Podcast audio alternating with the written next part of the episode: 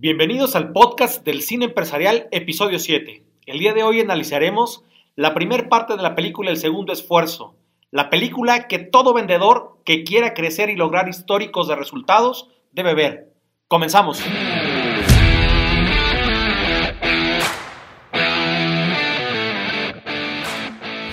Déjame darte la más cordial bienvenida al podcast del cine empresarial una metodología única en el mundo para el desarrollo de las personas y la mejora continua de las empresas usando el poder del cine.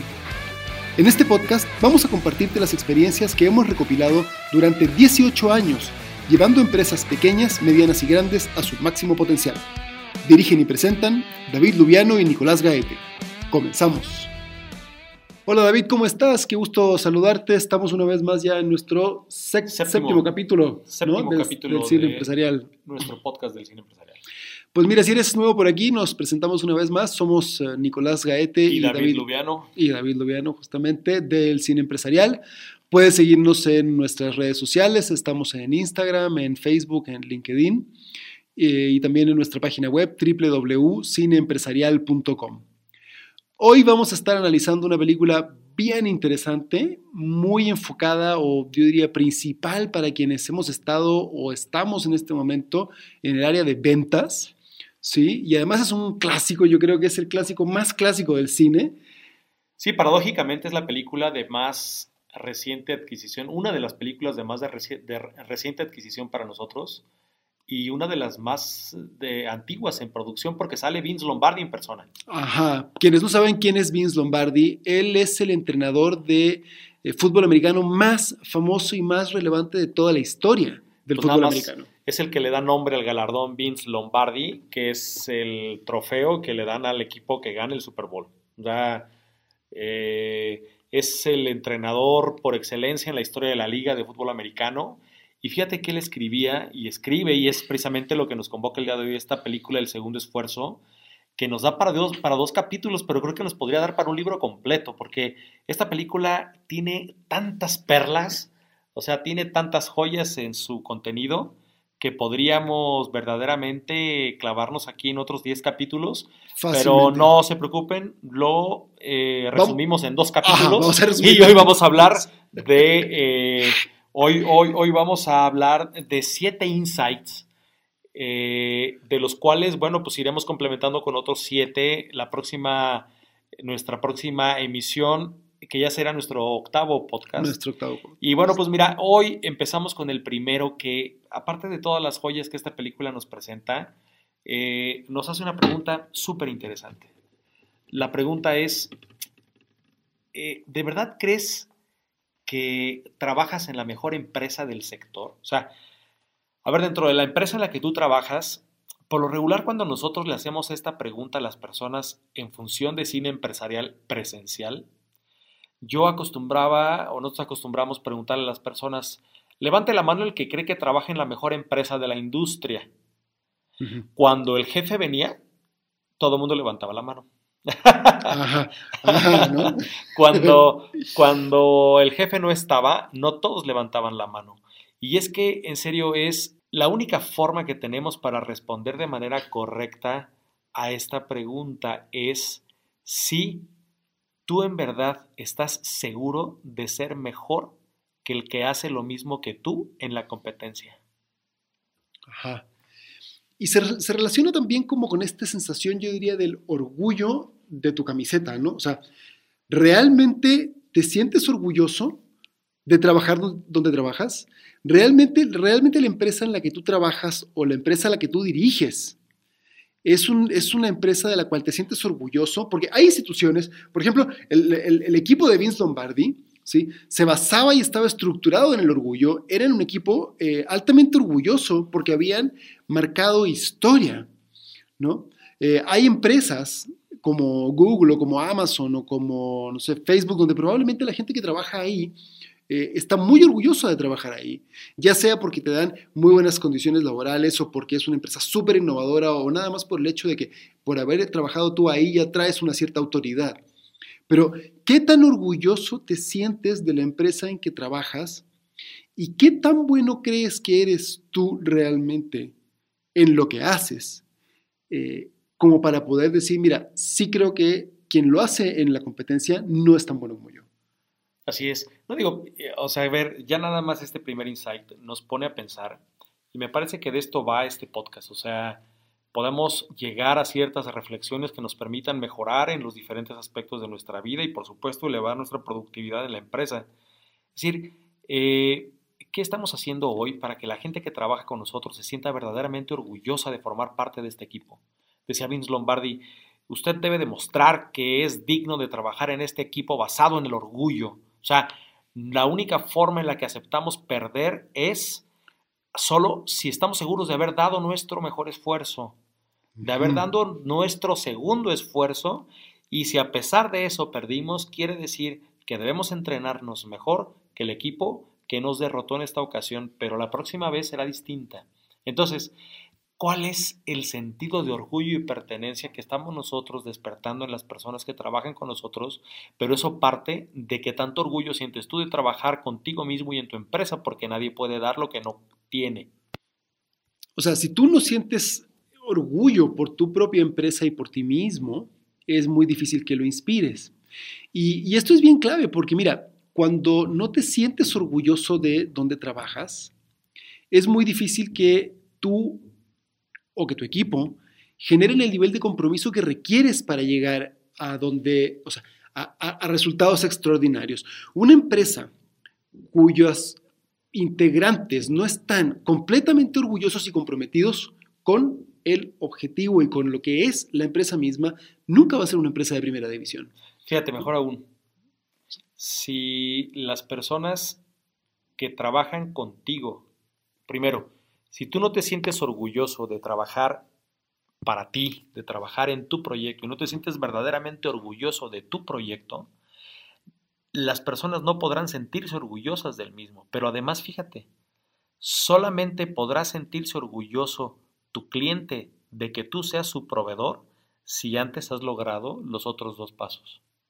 Ajá, absolutamente. Por eso te digo, mira, si no logramos generar este compromiso en nuestra gente que parte desde nosotros mismos, primero, es posible que tu empresa le vaya bien, mira, es posible que, te, que, puedas vivir bien, que en fin, que tengas un cierto nivel, está bien, pero difícilmente tu empresa va a ser una empresa que haga historia, una empresa que haya innovado realmente, una empresa derechamente y por derecho propio eh, de primera división, ¿sí? Porque finalmente, mira, los límites que tanto nosotros tenemos como las organizaciones que dirigimos o de las cuales somos parte, tienen el alcance que nuestras propias limitaciones le permiten. Y la falta de compromiso y la falta de estar decidido a dar absolutamente todo en la cancha es una de las principales limitaciones. Mucha, mucha gente talentosa ahí, dando vuelta por la calle, ¿no? Pero es el compromiso y la disciplina lo que te va a llevar hasta lugares realmente extraordinarios. No la frase que recién me decías de Usain Bolt. Así es. ¿no? Que él entrenaba cuatro años. Sí, entreno cuatro años, entreno cuatro años para correr nueve segundos y es increíble cómo hay personas que no ven resultados en dos meses, se dan por vencidos, dice Usain Bolt. A veces el fracaso se lo provoca uno mismo. Ajá, entonces, realmente, la primera pregunta, ¿no? ¿Realmente crees que trabajas en la mejor empresa del sector? ¿Realmente estás orgulloso de trabajar donde trabajas? ¿Realmente estás orgulloso del proyecto que tú levantaste, que tú diriges, del que eres parte? ¿Y qué tan orgulloso estás de ti mismo? Y de ahí parte todo, porque el segundo insight tiene que ver con estar dispuesto a pagar el precio del éxito. Que este es, mira, es de mis favoritos. Es de mis favoritos porque además lo estoy viviendo hoy en carne propia. Así, en carne propia.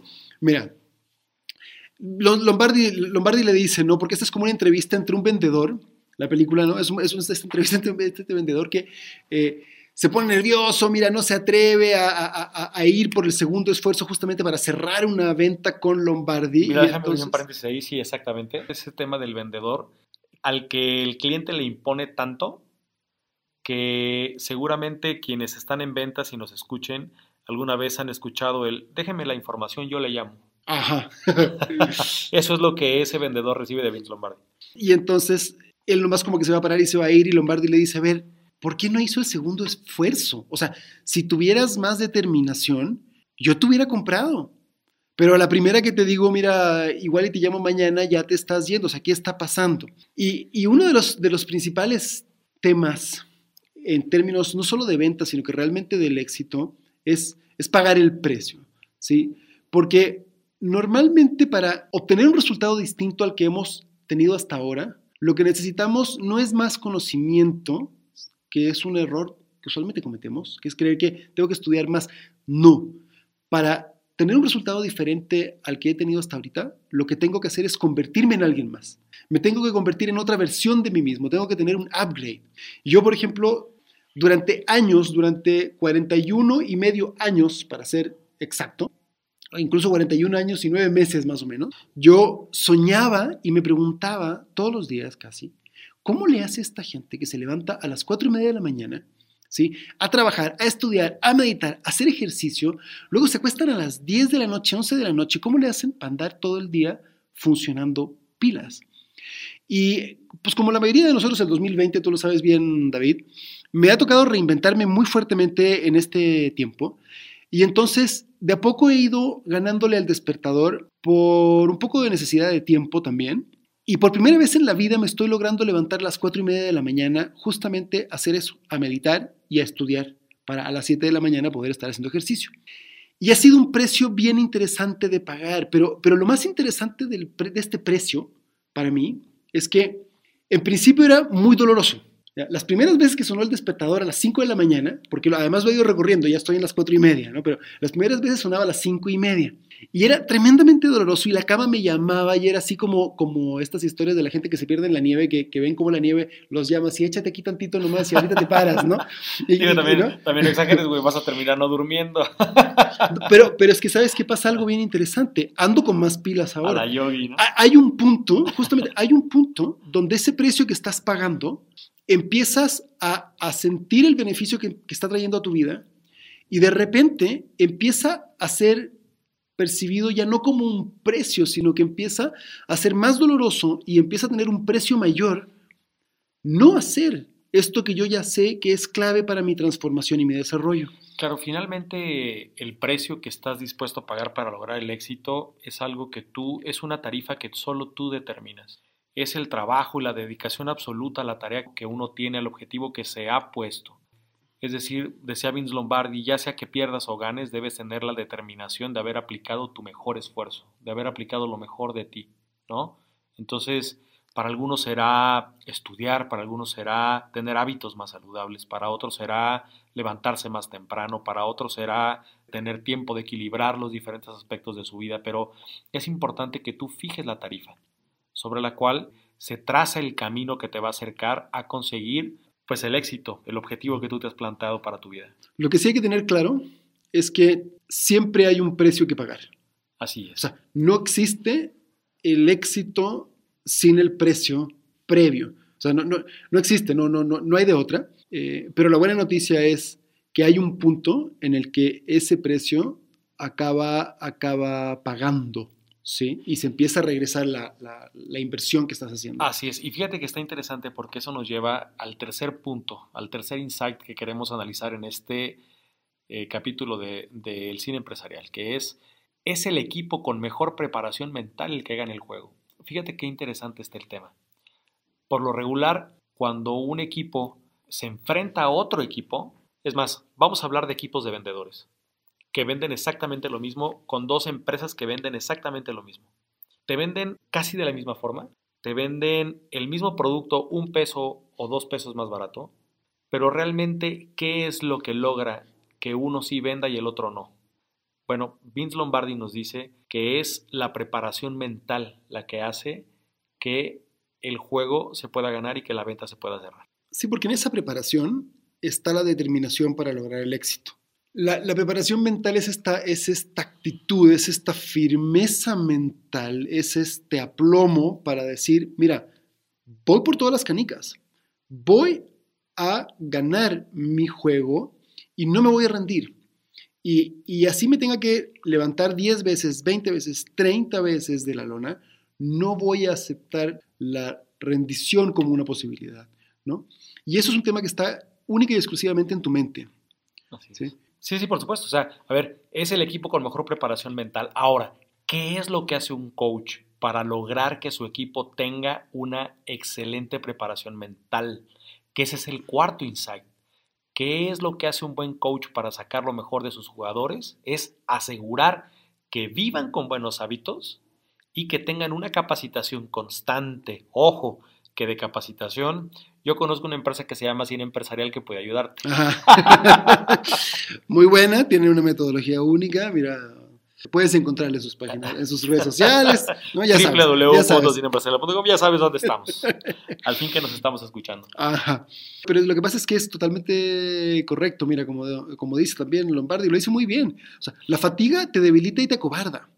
¿No? Y cuando te acobardas, no vas a tener el valor para dar el segundo esfuerzo, ni para volver a intentarlo, ni para volver a levantarte. Así es. Y es parte de lo que yo venía eh, contando recién, ¿no? O sea, no, me estoy, no me estoy levantando a las 4 de la mañana por, por gusto, no más porque se me ocurrió, sino más bien me di cuenta que tenía que empezar a modificar una serie de hábitos de mi vida. Y no es que me levantara a las 12 del día, yo me levantaba razonablemente temprano como la mayoría de la gente.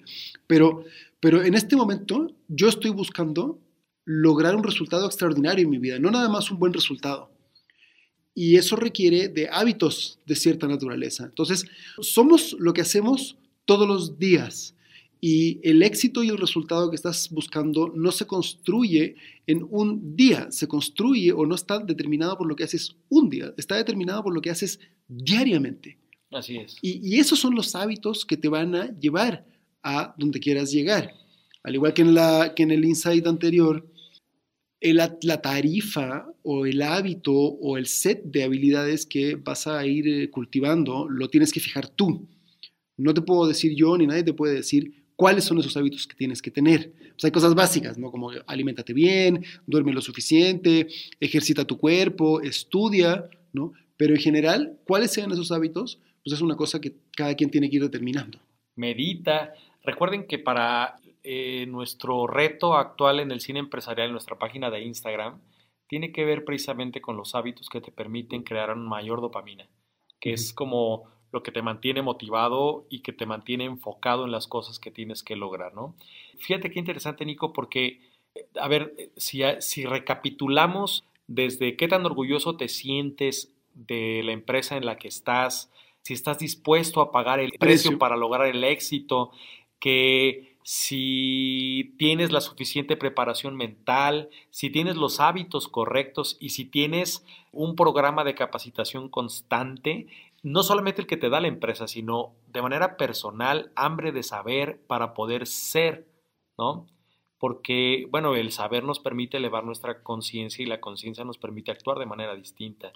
Entonces, Fíjate que nos habla también en el siguiente insight. antes de que pasaras eso, a ver, el tema de la capacitación constante, yo incluso me, remitiría a lo que dice John Maxwell.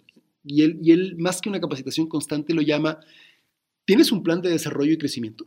Esa es su pregunta, que me, que me parece que es más inclusiva, porque es realmente, ¿cuál es tu plan de desarrollo y crecimiento? Y como dices muy bien, no, no se trata de lo que te da la empresa, sino que realmente tú, como persona, individuo, más allá de lo que otros puedan o no proveer para ti, ¿Tienes un plan de desarrollo? ¿Te has preguntado cuánto vas a crecer este año? ¿Cuánto te vas a desarrollar? ¿Cómo lo vas a hacer? ¿Qué tanto mejor vas a hacer a fin de año, a finales del año 2021? ¿Qué tanto mejor vas a hacer que a finales del año 2020? ¿Cuánto vas a haber crecido? Y eso no depende de tu empresa. Eso depende única y exclusivamente de, los hábitos y de la decisión que tú tomes en ese sentido. Claro, y eso nos lleva al siguiente insight y qué bueno que hiciste esa aclaración porque es la firmeza mental es una actitud, es la disciplina de, la voluntad, entrenada para no aceptar rendirse.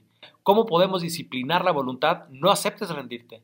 Levántate, como dices, va a ser doloroso las primeras veces, pero después ya lo vas a hacer un hábito. La firmeza mental es una actitud y si es una actitud, quiere decir que no naces con ella, pero naces con la posibilidad de ejercitarla porque la actitud siempre va a ser materia de elección. tenemos una película que habla de la actitud. O sea, bueno, muchas. bueno, claro. Pero digo, estaba pensando en, el virus de la actitud, ¿no? Es nada más el tema de la actitud da para. Por eso realmente esta película nos podría dar para cuántos episodios, ¿no? No, no, es que esta película es, es, de veras, es una de mis favoritas. La tienen que ver. No le pueden negar a su equipo la posibilidad de ver sobre nuestra metodología la película El segundo esfuerzo su equipo de trabajo. Ajá. Y, y el tema de la actitud, pues es clave. Mientras no estés determinado, mientras no, no entiendas que todo parte de la actitud con la que tomas las cosas, va a ser muy difícil que llegues a algún lugar.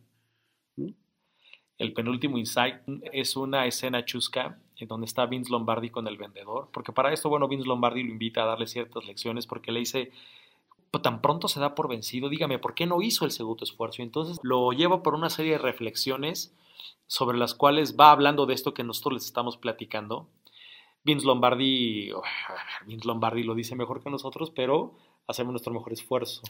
El segundo esfuerzo sí lo hacemos. Estamos haciendo el segundo esfuerzo por llegar. Oye, pero fíjate qué interesante. Dice, dígame, le pregunta Vince Lombardi al vendedor, ¿usted quiere a su competencia? Y entonces el vendedor se ríe y le dice, sí, claro, tanto como usted quiere a los Osos de Chicago. Recordemos que él era el entrenador de los Green Bay Packers, ¿no? Y en ese momento los Osos de Chicago eran su principal rival a vencer. Y entonces eh, dice, pues en cierto modo sí, porque respeto su habilidad y es lo que mantiene fuerte y felino a mi equipo. Entre más la competencia se esfuerce por ganarme, más me esfuerzo yo porque no me gane. Y entonces la competencia hasta cierto punto se convierte en aliado de tu equipo porque en un tema de ganar la competencia, tú estás obligado a siempre dar la mejor versión de ti que se relaciona con este artículo que también publicábamos hace algunas semanas atrás, ¿no? Así es. De, los modelos competitivos versus los, modelos cooperativos y cómo finalmente la competencia, incluso en la naturaleza, es también una forma de colaboración. Porque en la medida que nuestra competencia nos obliga a mejorar y nos obliga a mantenernos felinos y nos obliga a mantenernos constantemente atentos y alertas, la competencia realmente nos está ayudando.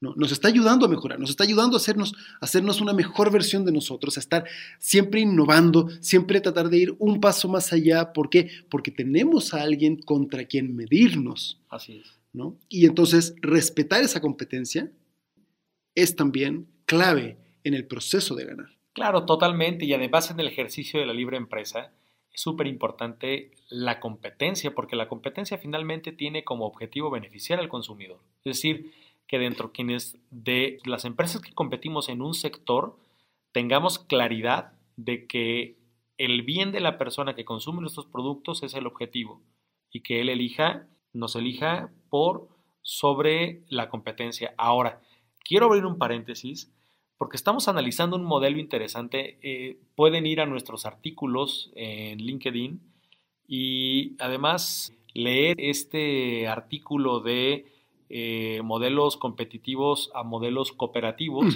pero además hay una segunda parte que nos habla de monopolios cooperativos, que es, una es un nuevo modelo, una reflexión que hemos venido haciendo que resulta verdaderamente interesante, que ya verán, seguramente dedicaremos un capítulo del podcast a ese tema. Por lo pronto pueden ir a leer el artículo en nuestras diferentes redes sociales.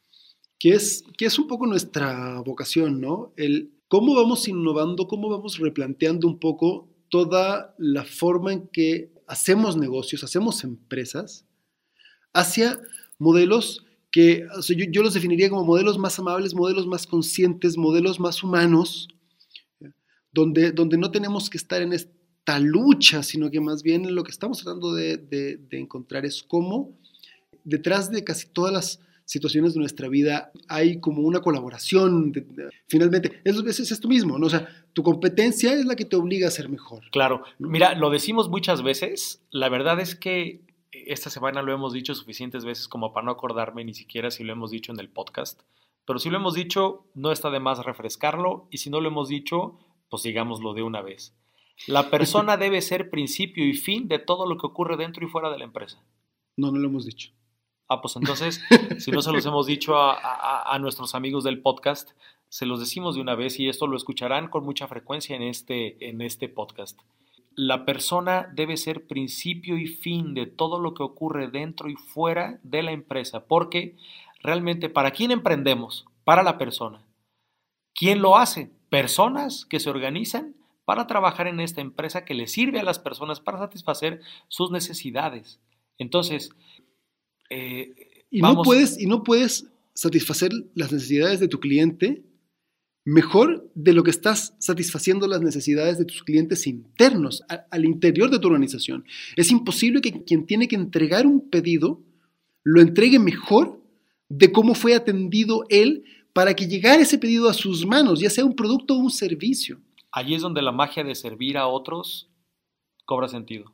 Y, y, no solo cobra sentido, cobra vida, se vuelve algo muy tangible. Dices, ah, ok, o sea, realmente Solo en la medida que entendemos que somos personas y que y que nuestro, porque esta, vez esto se, dice mucho en consultoría y lo hablan mucho las empresas, es que tu cliente interno, es que tu cliente interno, es que tu cliente interno. Sí, pero no te olvides que tu cliente interno no es nada más un concepto, es, es una persona. No, y además es el que sirve al cliente externo. Y que es el que sirve al cliente externo. Pero, pero siempre tiene que ver con una experiencia, la experiencia es subjetiva y la experiencia tiene que ver con sentirme bien mientras estoy realizando algo o experimentando algo. Así es. Bueno, nuestro último insight de este primer capítulo en donde estamos analizando la película El segundo esfuerzo de Vince Lombardi es ganar no es lo más importante, es lo único. Fíjate que este es uno de los temas por los que Vince Lombardi más ha sido criticado y más a últimas fechas por diferentes autores. Pero dice Vince Lombardi, a ver, en las ventas no hay segundo lugar, o vendes o no vendes. Y es totalmente cierto. Totalmente. Ahora, Creo yo que aquí no hay contradicción con los autores que contradicen esta teoría de Vince Lombardi. Por ejemplo, quienes habrán leído a Seth Godin y su libro El Abismo o sus diferentes lecturas en donde habla de, a ver, mira, a ver, eh, el abismo es aquello, hay abismo sin salida, en donde cavas, cavas, cavas, cavas, cavas y no encuentras respuesta y cavas buscando respuesta. Entonces sigues cavando y te mueres intentándolo y entre más has cavado, más profundo es el abismo y más difícil es salir de él. Entonces si lo has intentado y no encuentras ahí, busca en otro lado, que tiene que ver con la perseverancia. O sea, realmente no es que no estés, no es que, no es que cavar no te vaya a llevar al tesoro, es que estás cavando en un lugar en donde no hay tesoro. Entonces lo que Seth Godin dice es, mira, salte de ahí, sigue cavando que es un poco lo que decía Vince Lombardi, pero dicho de otra forma, es da el segundo esfuerzo, busca como si. Ajá, porque, porque decir, mira, si, si Godín te dijera, deja de cavar, entonces estaríamos ante una contradicción. Así es. Nomás lo que te está diciendo es afina la puntería. Afina la puntería. Afina la puntería. Porque, y dale para otro lado, ¿no? Está como el, como el tema este del, de aquel leñador había dos leñadores que competían constantemente por la productividad y entonces uno siempre ganaba la competencia. El supervisor observó qué es lo que hacía uno y qué es lo que hacía el otro.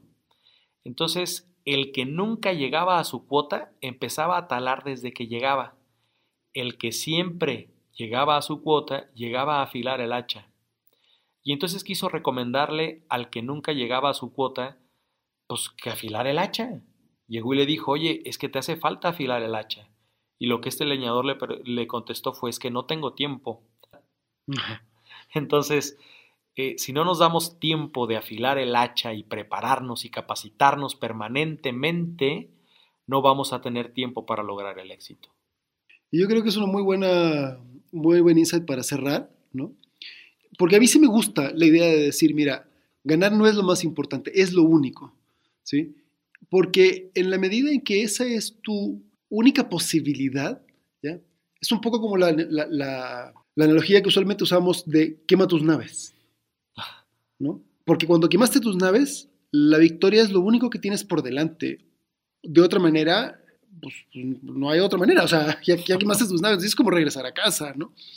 Y eso, esa es la base de la firmeza mental que vas a necesitar para el viaje, de, la voluntad para pagar el precio, de todo lo que vas a requerir realmente para poder enfrentarte a tu batalla. Y esa batalla puede ser ventas, puede ser construir un equipo, puede ser desarrollar un nuevo producto, puede, desarrollar, puede significar este, desarrollar una nueva habilidad en ti mismo, mira, lo que sea. Yo sí soy del, del equipo de Lombardi en el sentido de, mira, ganar no es lo más importante, no, es lo único. Totalmente. Además, me parece que es una extraordinaria forma de cerrar el análisis que podemos hacer sobre esta gran frase que dice, Prefiero morir sin haber logrado ninguno de mis sueños, haber vivido sin tener uno.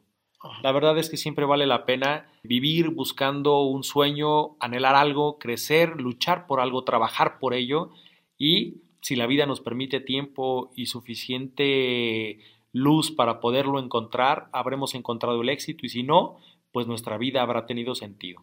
Pues muchas gracias por escucharnos. Esta fue la primera parte del análisis de la película El Segundo Esfuerzo y nos vemos en nuestro próximo episodio del podcast del cine empresarial, donde estaremos analizando la última parte de la película El Segundo Esfuerzo de Vince Lombardi. Abrazos para todos, para todas, que tengan muy buena semana. Éxito, a dar el segundo esfuerzo.